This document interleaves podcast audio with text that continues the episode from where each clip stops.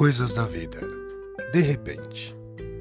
Um velho pai, ele tinha onze filhos, e o seu filho caçula era o centro das suas atenções, centro do seu carinho, centro do seu afeto, justamente pelo fato de este pai ter tido este filho na sua velhice, avançado em idade.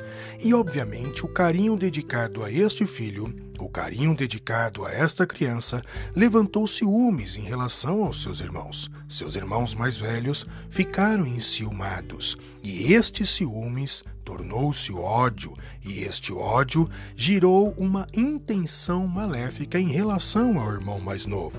Esses irmãos mais velhos resolveram vender o irmão mais novo para um grupo de comerciantes em um tempo muito distante. De repente, de filho amado, ele se tornou irmão odiado.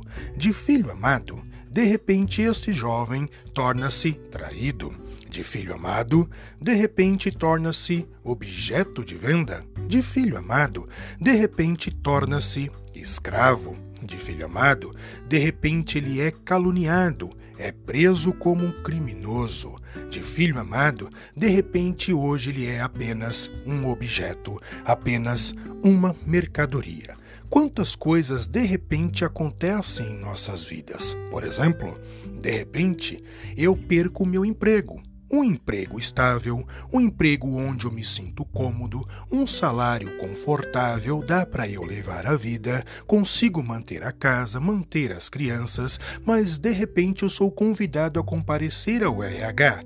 E quando eu compareço aos recursos humanos, a minha demissão está em cima da mesa. Perdi então meu emprego de repente, de repente eu olho para o meu filho e não é mais uma criança que eu consigo segurar com apenas um braço, com apenas uma mão. Agora ele já tem cabelo nas axilas, ele já tem barba, já não é mais um adolescente, já está se tornando um homem. De repente, a vida passou e eu não sei por onde ela passou. Quantos projetos eles não aconteceram esse ano, porque de repente eu caio em si e começa a perceber que o tempo passou e todos aqueles projetos e intenções e metas e sonhos que eu havia pensado no final do ano passado para este ano, eu não cumpri nada e grande parte do tempo já se passou. De repente não cumpro os meus planos, as minhas metas, os meus sonhos e o tempo de repente também já passou. Sábio Salomão, um determinado momento ele escreve um livro, o livro de Provérbios, e ele escreve: Não temas o pavor repentino.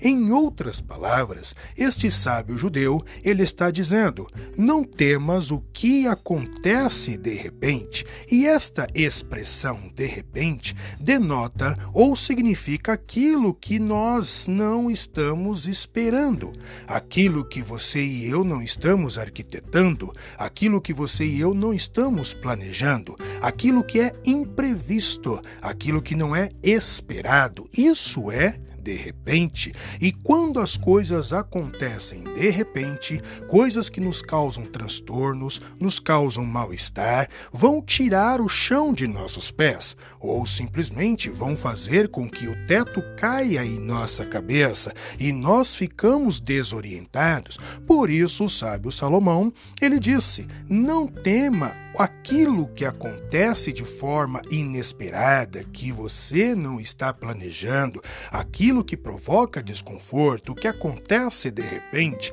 não tema. E se Salomão estivesse aqui? e eu pudesse perguntar para ele como é que eu não vou temer, Salomão, algo que acontece de repente, ele me responderia aquilo que ele escreveu em seu livro intitulado Provérbios porque o Senhor será a tua esperança, guardará os teus pés de serem capturados por aquilo que acontece repentinamente, por aquilo que acontece de repente. Este jovem que foi vendido e traído pelos seus irmãos, um belo dia acorda na prisão e ele é convocado a comparecer na frente do rei. E ao estar na frente do rei, o seu parecer sobre um determinado negócio cai-lhe muito bem aos ouvidos e às intenções do rei.